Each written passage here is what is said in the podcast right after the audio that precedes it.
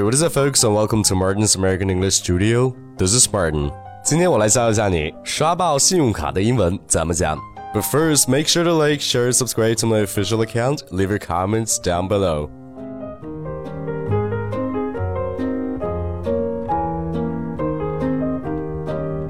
那随着信用卡的普及和现在手机支付的成熟，人们现在对于现金的使用是越来越少了。哎，那特别是现在很多年轻人喜欢把明天的钱拿到今天来花， 那也就是透支自己的信用卡。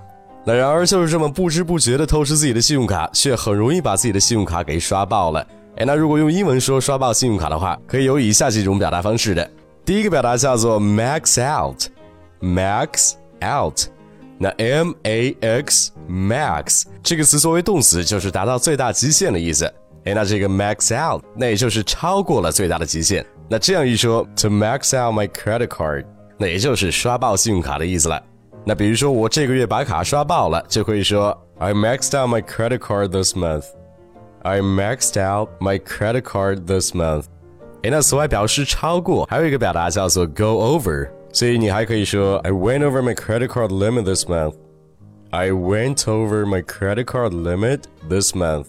哎，那或者是上个月的双十一，你用你的信用卡剁手剁疯了，那你还可以说 I went a little too crazy on my credit card last month. I went a little too crazy on my credit card last month.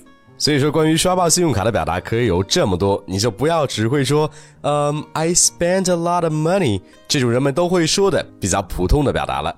那么今天教你的这些表达会更加的地道一些，更加的好听一些。那我希望你能赶紧用起来。哎，那如果你想学习更多地道口语表达及发音技巧，那请你一定要来关注我的微信公众号“马丁聊美语工作室”。